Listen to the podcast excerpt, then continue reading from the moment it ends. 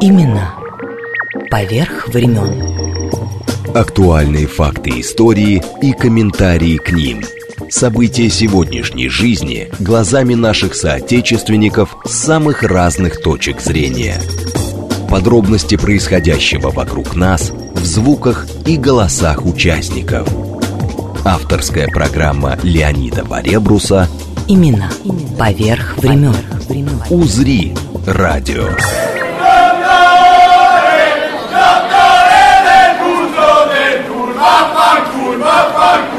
Флорентийские хроники или Тосканские каникулы. Лето 2023 года. Это колокольня Джотто, главного флорентийского собора Санта-Мария-дель-Фьоре. Обязательно поднимемся.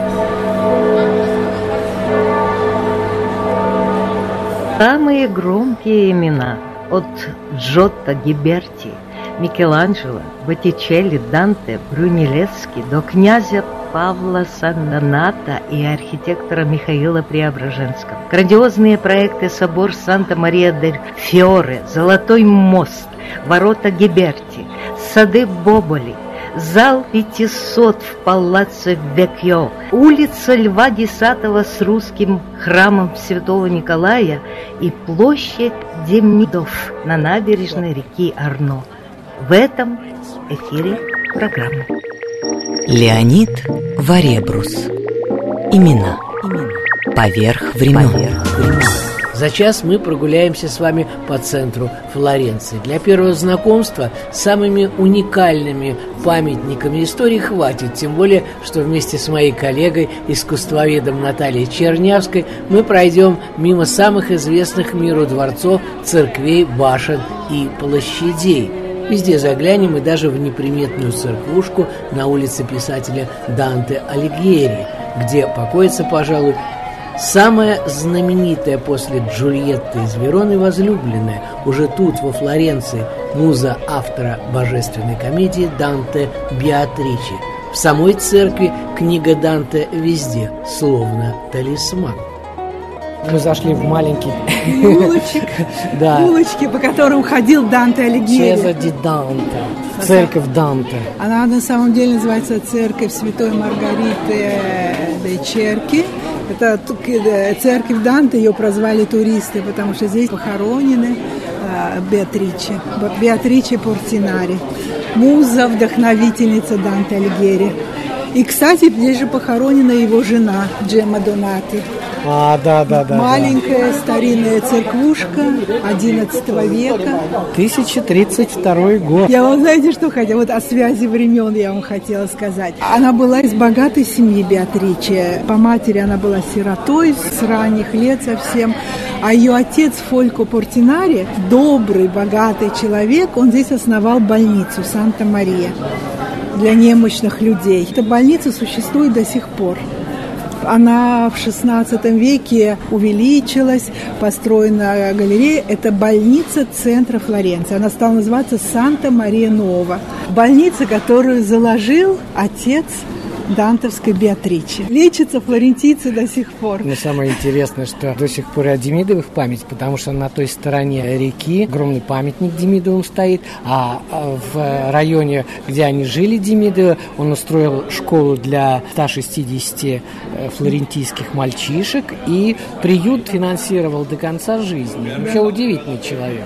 Но, с другой стороны, богатые здесь как-то... Благотворители. Вот, да, во Флоренции вообще принято. Давайте на секундочку зайдем.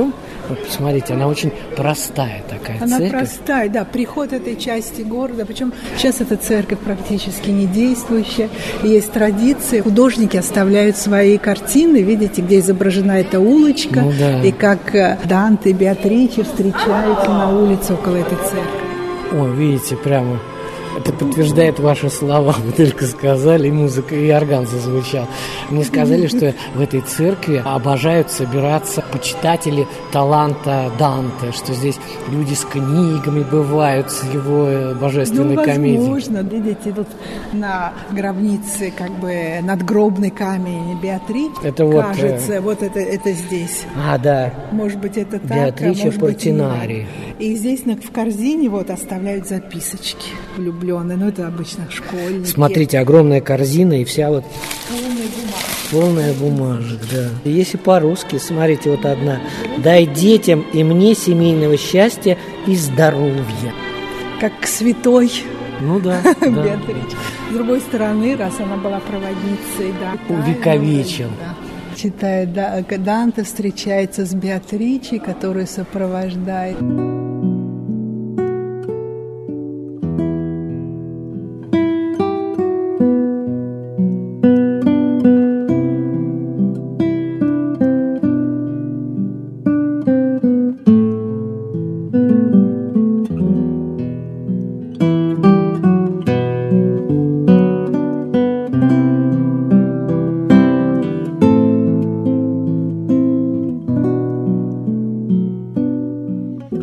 Песня первая. Поэт рассказывает, что, заблудившись в темном дремучем лесу и встречая разные препятствия для достижения вершины горы, он настигнут был Вергилием. Последний обещался показать ему муки грешников в аду и чистилище и сказал, что потом Беатрича покажет поэту райскую обитель.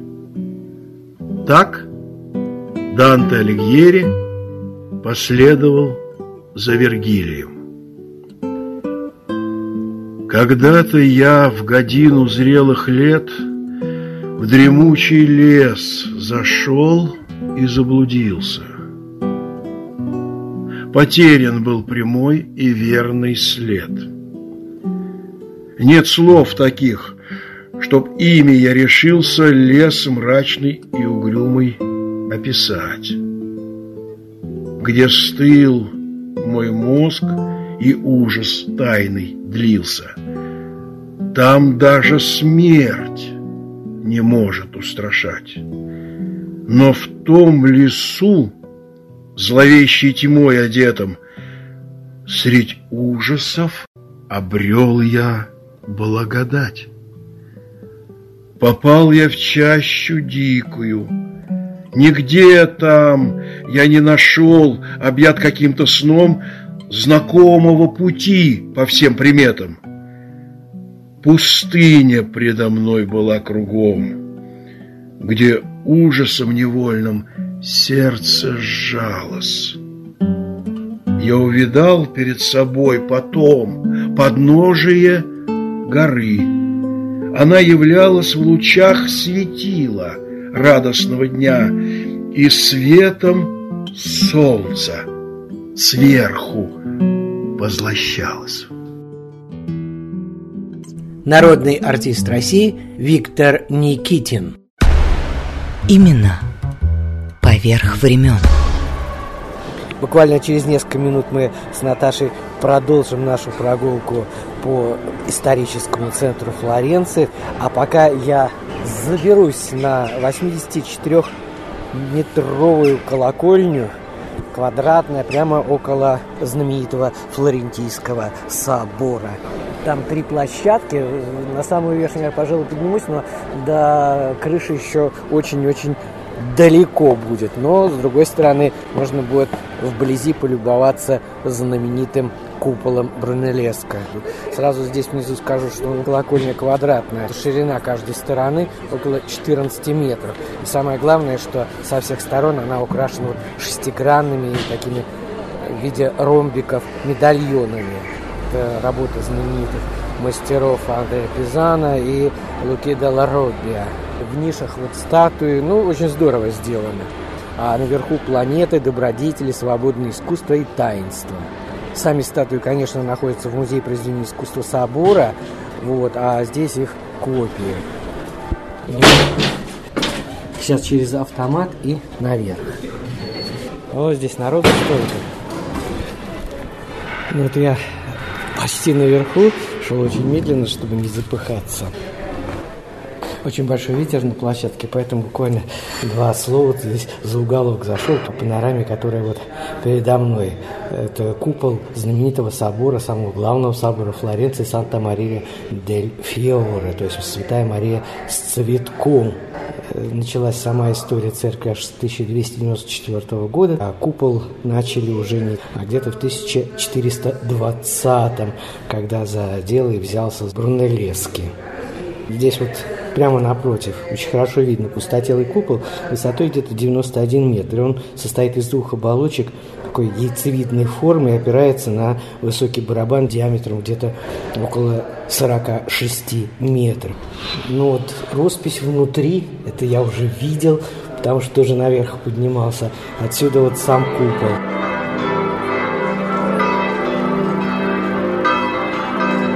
Ну вот как раз вовремя заработали колокола колокольни Джота, автора проекта. 84 метра. Это готика, но у нее нет острия у этой колокольни. И вот эти четкие горизонтальные ордера. Вот это все время флорентийская готика.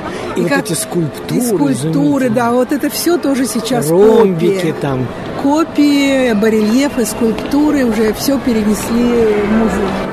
Мы сейчас около знаменитых золотых ворот ставим. Здесь 10 сюжетов из Ветхого Завета. Я вам должна сказать, что это копия, которая заменила оригинал. Это работа, которую очень благородно сделал один японец, который попросил у Флоренции разрешения сделать две копии райских врат. Одну для себя, а другую он подарил Флоренции. Здесь использовали слепки с бронзовых ворот старинные. То есть это все... А по ну... золоту сделали во Франции, потому что в Италии запрещено золотить каким-либо способом, кроме гальваническим. А если я вам скажу, что ворота Гиберти были готовы в 1450-е годы, вы понимаете, что такого способа не могло быть. Это было огневое золочение, оно очень прочное. И вот по золоту этих копий сделали во Франции. Э, вот эти сюжеты из Ветхого Совета, и сотворение Адама и Евы, грехопадение, изгнание из рая, в общем, все сразу. Это начинается сверху, да, да вы да, видите, да, сотворение да. Адама и Евы, потом Каин и Авель, история Каина и Авель, потом Ноев ковчег, который пристал к горе Арарат, как да. пирамида, она, видите? Но самое интересное внутри, конечно, там изумительный купол, совершенно потрясающие мозаики, причем сделаны, по-моему, одновременно и купол, и стены, вот мозаики выполнены. Там все вокруг фигуры Христа. Это венецианцы здесь работали. Надо сказать, что именно флорентийские мастера мозаиками никогда не занимались. Здесь в XIV веке расцветает фреска. Напротив, баптистерия или наоборот, Санта-Мария дель Фьоре, да, Святая Мария с цветком. Облицовка колокольни и боков собора, она восходит в основном конец XIV и потом XV век. И в соборе когда-то была облицовка и на фасаде, но она была частичная, примерно примерно на треть. Старинная, это еще начало XIV века. И в конце 16-го, когда Флоренция уже не республика, а монархия, Медичи, великие герцоги Тосканы, и они пожелали, значит, дать собору новый фасад. Старая облицовка была снята, существовало много проектов, это можно увидеть в музее собора, но они не осуществились. 300 лет фасад собора это был голый камень. И вот уже в конце 19 века именно по инициативе короля Италии была объявлена подписка, пожертвования, которые делались на сооружение нового фасада. Видите, это 1880-е годы практически. Елена Строц. То есть это то же время, когда русские собирали средства на строительство русской церкви. И вы видели Павел Демидов, сколько они пожертвовали, по крайней мере, пятая часть пожертвований была от них же. И они же жертвуют очень много и на католический собор. Вот мы уже заходим, но здесь особый интерес не только к самому собору, а к тому удивительному куполу, многоугольному, я бы сказал. И... Да, высота купола 90 метров, плюс еще фонарь, который стоит на куполе. Но вы обратите тоже внимание, это особая флорентийская готика. Но мы пойдем сейчас работу Брунеллески смотреть. Хочу сказать, что если собор начали строить где-то э, в начале... 1296 год. А, кстати говоря, вот мы сейчас э, купол видим. Вот отсюда не видно, что несколько уровней, там лестницы есть. Лестницы э, по высоте стен – это винтовая лестница. Да. Надо сказать, что строительство собора продолжалось 140 лет. И когда подошли, наконец, к строительству купола, это был 1420 год. Вот под купол был построен барабан, вот этот восьмигранник, и работа прекратилась, потому что купол был задуман высокий. А учитывая, что внутренний диаметр это где-то приблизительно 45 метров, и высокий купол строить таких огромных размеров было просто невозможно. Да, Брунеллески никто не, не решался вообще взяться Да, за купол. да, родилась идея, как строить без несущей конструкции, без этого скелета. За счет чего держится купол? Металлоискатель в куполе ни куска металла не может найти. Секрет-то в чем главное? Что купол Двойной. двойной. Две оболочки опираются на барабан, потом они поднимаются и смыкаются. Только роспись другого времени. Да, ну роспись, да, уже монархия Флоренция. В раю, конечно, герцог Козимо I. Но вы обратите тоже внимание, это особая флорентийская готика. Вы видите, э, совсем не назовешь эти арки стрельчатыми. Какой огромный пролет арок. Вот это такое четкое горизонтальное развитие. Вот это особая флорентийская готика. Да, мы сейчас вошли внутрь собора и посмотрите, везде ваши лилии. Это же потрясающе. Ну, это делалось уже при герцогах Медичах. И вот это здесь именно тот мрамор, который раньше был вот в нижней части фасада старинный. Его сняли. Это такой особый мрамор, видите, такого розового цвета. Его немного было, но он очень красивый. Мы увлеклись э, с вами, когда входили, тем, что видим. И здесь нужно, наверное, да, обязательно да, вы- добавить, что церковь-то, которую с помощью Демидовых тоже строили, не только этот главный флорентийский собор Санта-Мария-дель-Фьоре. Да, пожертвования Демидовых, щедрые пожертвования, пошли как и на сооружение русской православной церкви, вот так, и одновременно на реконструкцию фасада кафедрального собора Флоренции, главной церкви города Санта-Мария-дель-Фьоре. Именно поверх времен. А мы сейчас идем А на площадь? Синьори, сделаем маленькую остановочку. Вот как раз колокола заработали. Мы вошли с Наташей сейчас в удивительный э, дворец, куда, в общем-то, с той стороны реки приходил на работу герцог, Да, господин ну Медичи. герцог – это общественное здание было Флоренции. Построено, кстати, тем же архитектором, который строил собор. Вы представляете, это конец 13 века. Ну, это- Население тогда превысило 100 тысяч жителей здесь. И Флоренция незадолго до этого стала первым государством, которое стало чеканить золотые монеты Флорины, сразу ставшие в Европе твердой валютой. И вот эта гордая, богатая Флоренция строит новый собор и для своего правительства строит дворец. Причем, надо Синьория. признать, мы проговорили с вами, когда входили. Здесь же башня Она есть. уже была на этой площади Вот, и раньше. дворец, он не... Несимметрично Да. относительно башни, да, Да. да, она уже здесь была. Так что для Флоренции это общественное здание. И сейчас здесь правительство. да. И поэтому оно стало символом власти. И когда пала Флорентийская республика, Медичи короновали герцогами, причем это звучало замечательно. Их короновали как герцоги Флорентийской республики. Ну да. И росписи, это тоже здесь режиссер э, Вазари был, это под его руководством. Это появились вот чудные эти лепные э, Колонны, позолоченные, ну это украшения, колонны да. были раньше, это декорация этих колонн с лепниной позолотой. И потом вы видите на фресках виды австрийских городов. Вена, там Если хорошо бы вы не хранился сказали, Грац. Не нет. знали вы этого? И гербы, видите, герб Габсбургов, тогда еще с Орел. одной головой он был. Напротив герб Медичи.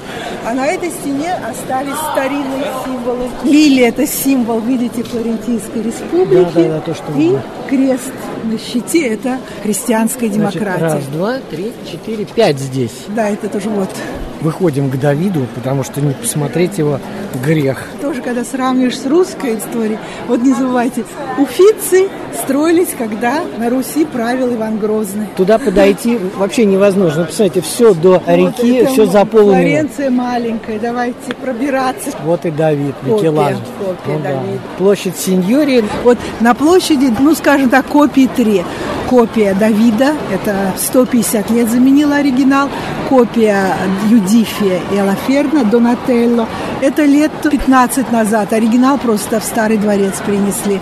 И вот лев, видите, тоже это символ Флоренции, держит щит. И у нас впереди еще точку будем ставить Золотой мост, один из десяти. Он самый старый, потому что он, в общем-то, он единственный, который сохранился. С этими с домиками. Другие мосты... Здесь наводнение было не в на- 1300 какой-то. Здесь наводнения бывают часто. И последнее было э, в 66 году. Нет, я имею в виду тогда... Тогда все снесло. Это было Все? 1333 год. И старый мост единственный, который из отстроенных в то время до нас дошел. да.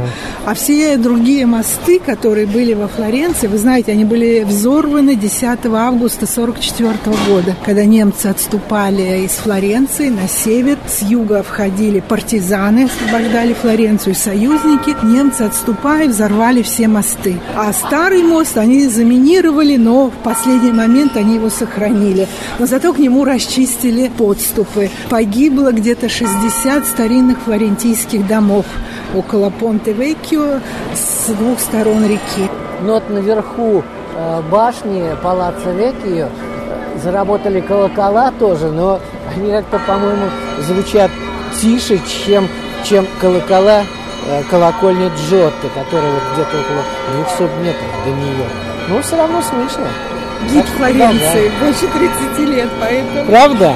Вот я не знал. Я просто Наташу попросил походить со мной по Флоренции, потому что мы сделали передачу о русской церкви, и вот сейчас просто маленькое добавление такое. Но Козима хитрый был. Смотрите. Умный, я бы сказал, Да? умный был. Слово хитрый не подходит, да? Потому что, чтобы из дворца э, добраться э, в Синьорию, да, Палаццо Векхио, э, Вазари, опять же, построил переход вот этот удивительный, километровый.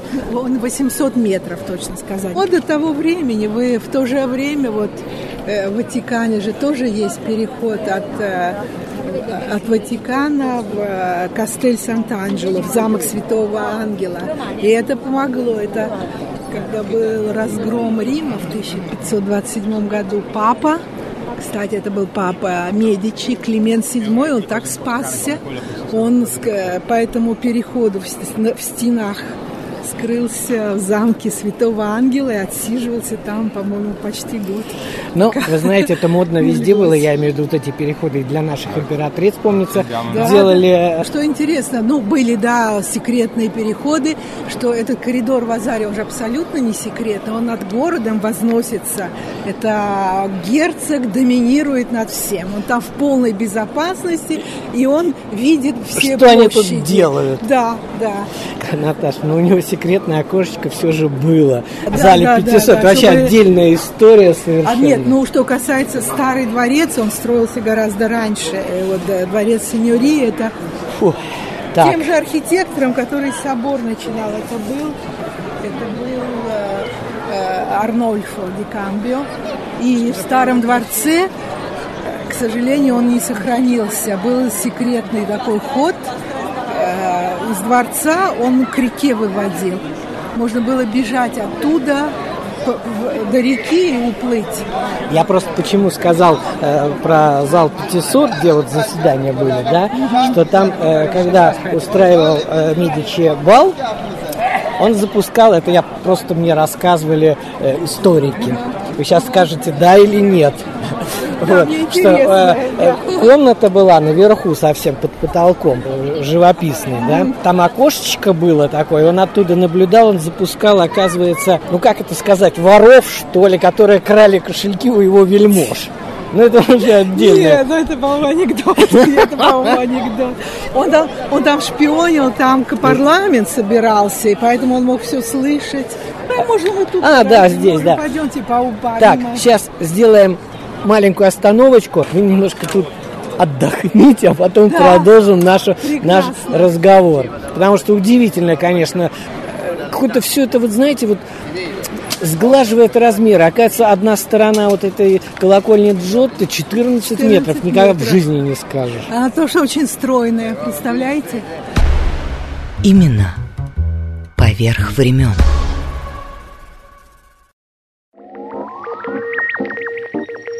Леонид Варебрус. Имена. Поверх времен. Поверх времен.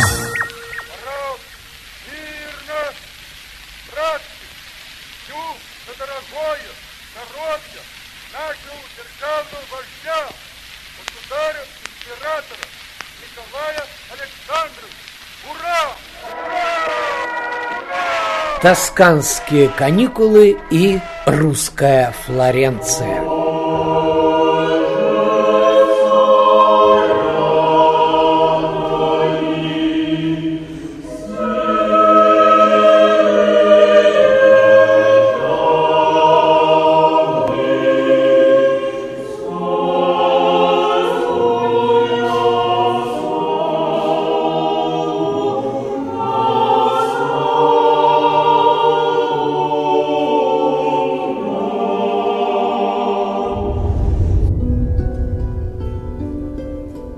Хор храма Рождества Христова и святителя Николая на улице Папы Римского Льва X во Флоренции 1903-2023 годы.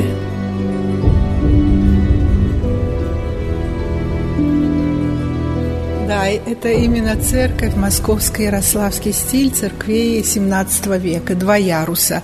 Практически это как зимняя и летняя церковь. И вот верхняя церковь посвящена Рождеству Христову, а нижняя церковь – это церковь Николая Чудотворца. То есть имя перешло, посвящение церкви практически от домашней церкви Демидовых. Я знаю, что есть фильм документальный, который снимали, здесь очень много было русских моряков, когда церковь открывали. Фильм, который был снят в день освящения церкви. Это произошло 8 ноября 1903 года. И случайно оказалось так, что на рейде в Ливорно находился русский корабль, Ослябел назывался, и поэтому моряки офицеры в этот день смогли присутствовать тоже во Флоренции на освящении церкви. И был снят фильм, очень короткий, он длится три минуты, это именно крестный ход, когда он выходит из церкви и возвращается. Пленка была, я помню, в ужасном состоянии, то есть практически говорили так, если ее вытащить на свет, она возгорится. Но тогда была сделана копия, отреставрирована, и существует этот очень короткий фильм.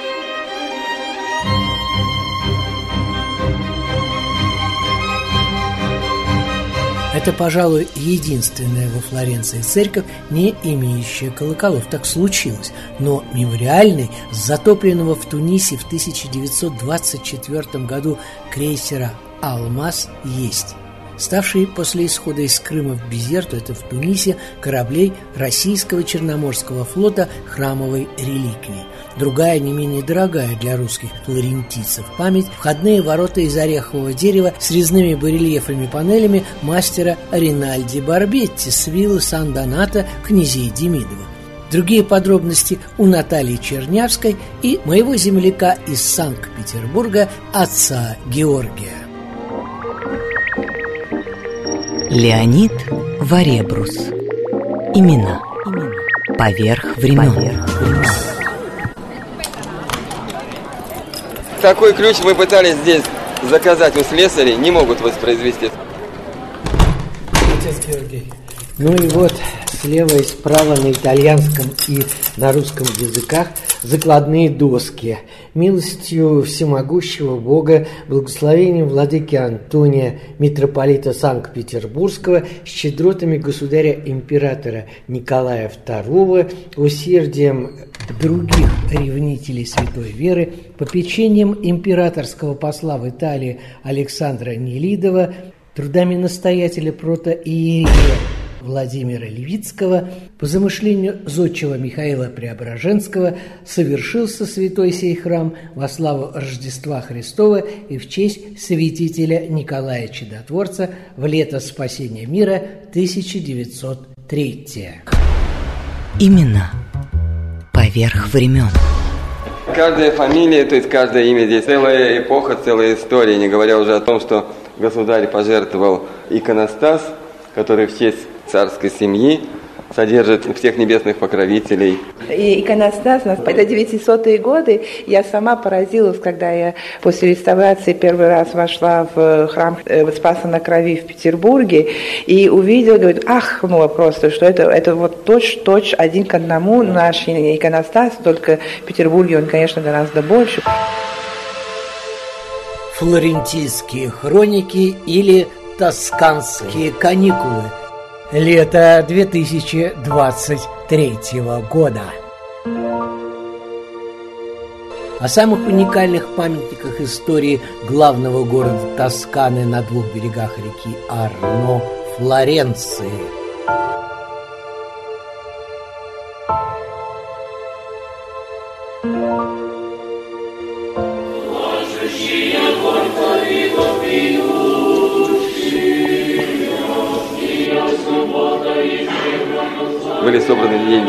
Быстро. Но с царской семьей у нас связано не только то, что здесь была преподобная мучество великая княгиня Елизавета в свое время и подарен государем императором иконостас, но и фамильный крест семьи Романовых, который ведет свое происхождение по времени еще от э, митрополита Филарета Романова и потом перешел к Михаилу. Он хранился в семье Романовых, включая императора Петра I который свою первую жену Евдокию Лопухину заточил в монастырь, и она забрала этот крест с собой, и потом он уже так случилось, что передавался уже в семье Лопухиных вот в той ветке, где была Евдокия Лопухина. Последняя Лопухина скончалась во Флоренции в 22 году. Ее супруг принес этот крест на вечное хранение в наш храм.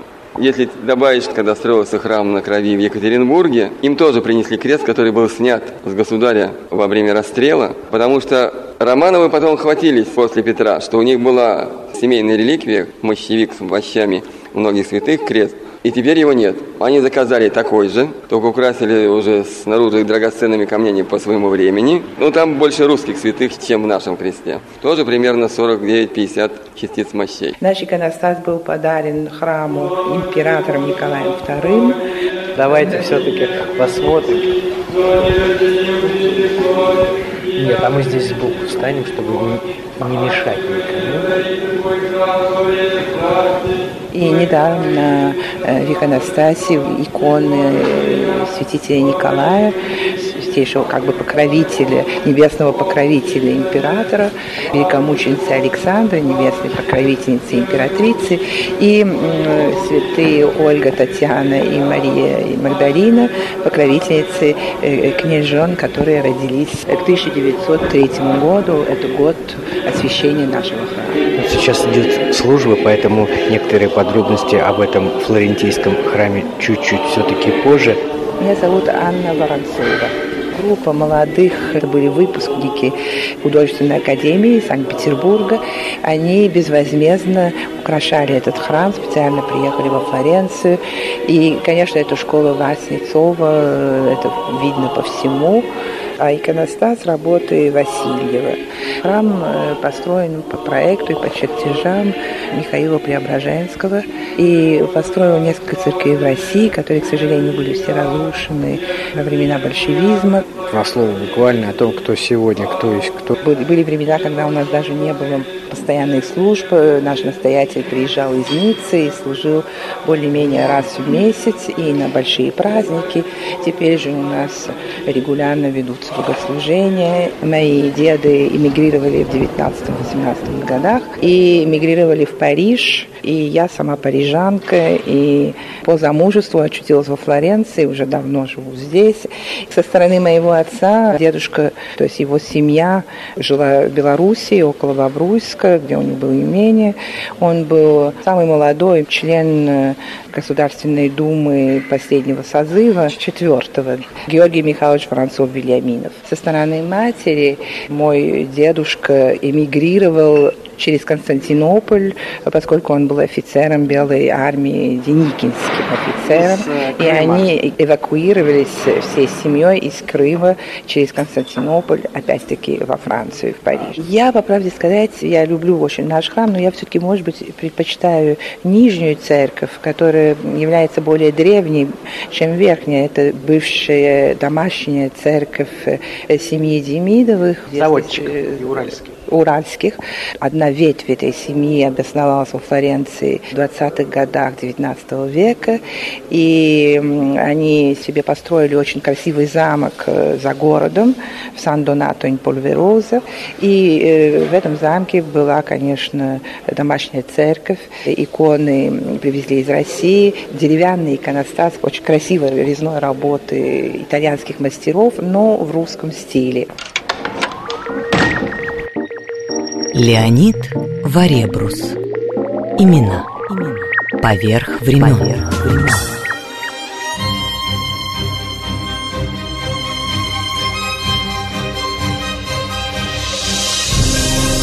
Ну а теперь, когда храм опустел, мы можем спокойно все посмотреть и разглядеть. Наталья обо всем расскажет. В самом начале, когда мы входили в храм, если помните, я упомянул, что около памятных досок закладных стоит колокол. Колокол с надписью кириллицей «Алмаз». Об истории мне рассказали мои итальянские друзья. Крейсер был спущен на воду тоже в 1903 году и оказался единственным отечественным кораблем, уцелевшим в русско-японской войне во время поражения русского флота в 1905 году под Цусимой. Только ему, Алмазу, удалось тогда уйти во Владивосток. После Октябрьского переворота 1917 года «Алмаз» вместе с другими кораблями вывез из России сотни беженцев – Корабли потом были интернированы на французской военно-морской базе Безерта в Тунисе.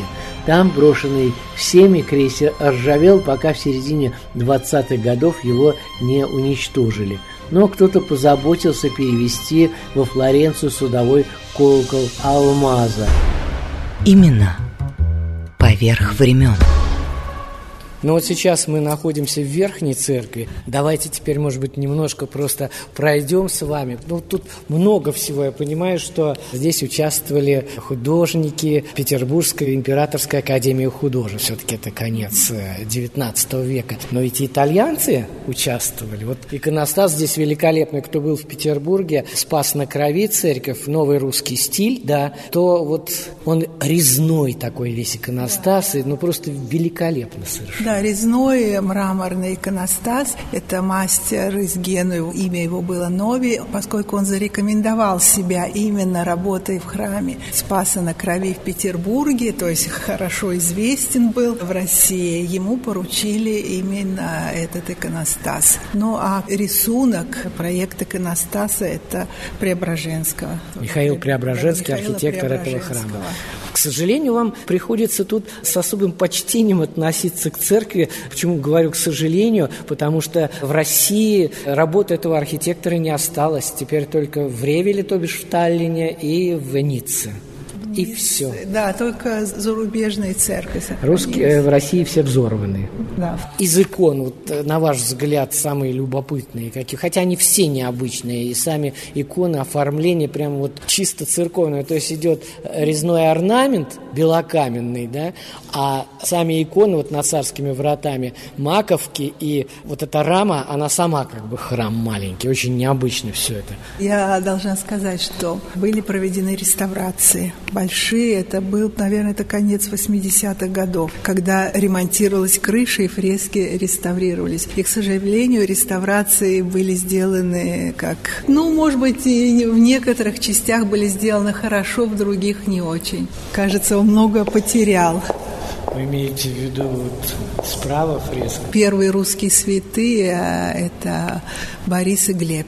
И вы видите, лицо, оно много утратило после реставрации. Ну, потому что вот здесь вот э, совершенно по-другому они все смотрятся. А вот это что за икона? А это икона Николая Чудотворца, так же, как ее оклад, она более старая, чем церковь. По-моему, это все-таки не от Демидовых она. От Демидовых весь нижний храм и все вот эти двери. Наталья, вот знаменитый Золотой мост, Понт Веккио, а рядышком... Ну, а рядом э, с Понте Веккио, с одной стороны Понте Алиграции, а с другой стороны Понте Санта Тринита, то есть Святой Троицы. Я почему спросил вас, потому что рядом с Золотым мостом, как раз недалеко, около километра, находится площадь Демидов. Что флорентийцы говорят вообще? Вы же уже местный житель. Что вообще о Демидовых? Это же легенда какая-то.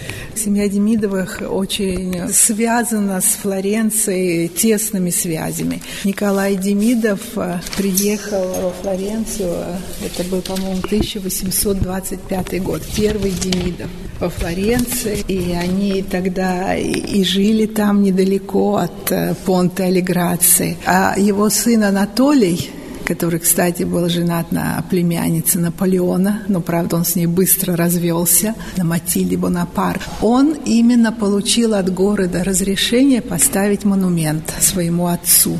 Николаю Демидову, который на набережной реки Арно, недалеко от понта Алиграции. Дело в том, что Николай Демидов как щедро занимался благотворительностью, так устраивал незабываемые праздники для Флоренции.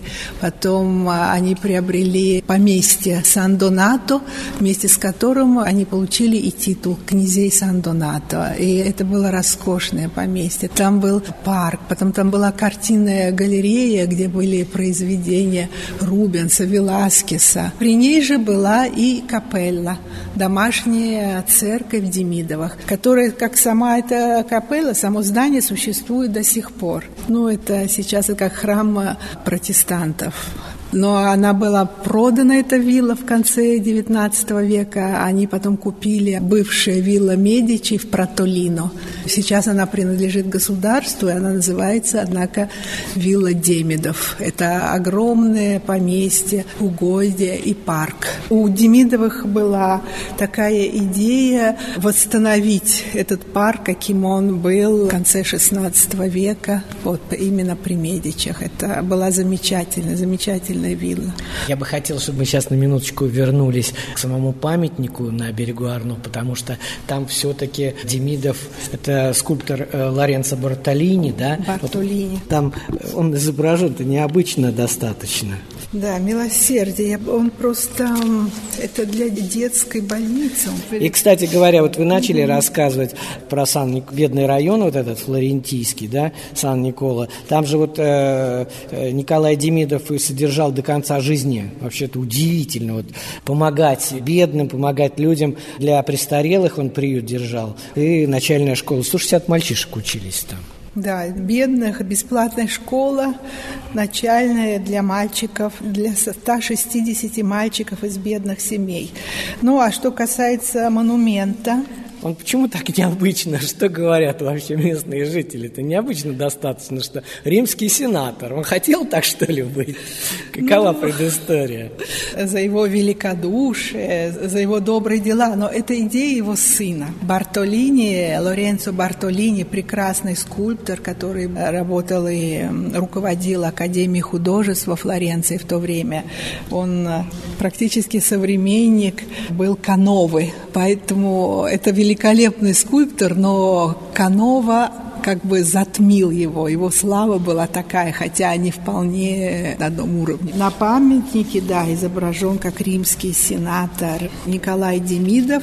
Рядом с ним вот его сын Анатолий. Кстати, вы знаете, что во Флорентийской галерее Палатина во дворце Питти... На той стороне. Да, на той стороне. Ольтрарно. Вот. Там есть галерея современного искусства. Но современное это в смысле живопись живопись XIX века в основном. И там есть великолепный просто портрет Анатолия Демидова кисти Брюлова. Карла или Александра? Карла, Карла Брюлова. Именно настоящий такой брюловский портрет. Анатолий Демидов на лихом коне, рядом его собаки. Кстати, мне приходилось увидеть даже такую цитату «собаки Демидов». Была какая-то, кажется, особая порода охотничьих собак с их э, именем. Вот. Но не удалось найти описание этой породы или сохранилось ли она. И рядом с отцом, как э, в виде римского сенатора, Анатолий, которого отец обнимает. Ну, а внизу это символы вот его и добрых дел. И это Милосердие, да? да, это именно на четырех углах постамента. Это фигуры природа, милосердие, это женщина, которая вскармливает ребенка, искусство, это меценатство Николая Демидова, вот потом как э, великолепная галерея, которую они собрали, и Сибирь символизирующейся фигурой Плутона, фигуркой мальчика это Плутон. Да, кстати, вот. надо добавить, что я услышал, когда вы говорили Демидов, там два «ф» на конце. Это написать фамилию Демидов. По-французски это Демидов с двумя «ф» на конце. Последняя представительница рода Демидовых, вот этой флорентийской ветви, Мария Демидова, потом в замужестве она была Лазарева Абамелик, она умерла в 1955 году, по-моему, уже глубокой старушкой. И она там похоронена в часовне на вилле Демидов. И там хранятся воспоминания об этой женщине. Уже не говоря о том, что она помогала все время при жизни русской церкви. Эти флорентийские Демидовы, они, как сказать, не потеряли с революцией все, средства у них были. И русской церкви они помогали все время. И она тоже. Люди, которые живут там, в Протолино, они ее помнили. А у них хранились вещи, которые она дарила тем людям, которые служили при ней, которые там работали. И она потом тоже их щедро одаривала и благодарила. Те, кто мог ее непосредственно помнить, а, они были дети. Ну да, сейчас уже 60 да, лет да, прошло. Ну, я живу здесь уже 37 лет, и в то время еще старики, которые работали там на вилле Демидовых э, в Протолино, они помнили, всегда очень тепло вспоминали ее. И в семьях в этих передаются от поколения к следующему поколению какие-то вещи, дары от Марии Демидовой, от Марии да, Лазаря Абамели. Ну, я знаю, что, например, из домашней церкви, но это уже вот э, художника, который иконы делал, Новоскольцев, его иконостас я видел на границе Бельгии и Франции, в монастыре, внизу там тоже церковь построена, там одновременно и римский католический собор, тоже это прямое римское подчинение, и псковско-новгородском стиле XIV века белокаменный храм, но расписывали греки, и э, иконостас просто вписался из Флоренции туда. Об этой росписи Фрески, мы да, говорили, да, да, что пожалуйста. это итальянский мастер Джакомо Лолли. Это вот э, сон святых Да, и въезд, э, точнее, да, на въезд, в э, Иерусалим. Иосляти в Иерусалим. Перейдем в Нижнюю Церковь, когда вы увидите там только декоративные росписи. Кроме символов евангелистов, а там других росписей нет. И там все эти росписи именно делались э, венским. Всё, Джакомо идем вниз тогда. Ну вот идем в Нижний храм святителя Николая. Все, что вы здесь видите из имения Сан-Доната, все убранство церкви было завещено уже предполагаемой во Флоренции русской церкви. Государь подарил чашу, А вот как раз здесь. Храм сей своим благолепием обязан щедрым пожертвователям Павлу Павловичу Демидову, князю Сан-Доната, 9 это, видимо, по одному стилю, 21 по другому, октября 1939 года. Э, Его супруге Елене Петровне Демидовой, княгине Сан-Донато, урожденной княжне Трубецкой, 1853 год. А это дата смерти. Умерла 10 августа или 28 июля 1917 года. По расчетам приблизительным средства на строительство русской церкви Демидовым а, примерно 20%. То есть пятая часть Это средств, много. которые собирались, да, это благодаря Демидовым. Вот мы вошли с Натальей в этот храм, в Нижней святителя Николая. Боже мой, вот эти действительно дубовые панели со святыми во весь рост. Эти иконы это апостолы, они перешли к нам именно из домашней церкви Демидовых, как и посвящение этой Нижней церкви Николаю Чудотворцу. Да, святой Петр, и святой Матфей. Это ряд до Иисуса из иконостаса, но в этой церкви они не могли разместиться, потому Конечно, что она небольшая. И вот этих апостолов из э, до Иисуса, они по всей церкви, потом а, наверху есть тоже. И около иконостаса. Да, на лестницах есть. И иконостас сюда перешел, и, и царские врата, это все перешло сюда из церкви Демидовых. Леонид Варебрус. Имена. Поверх времен.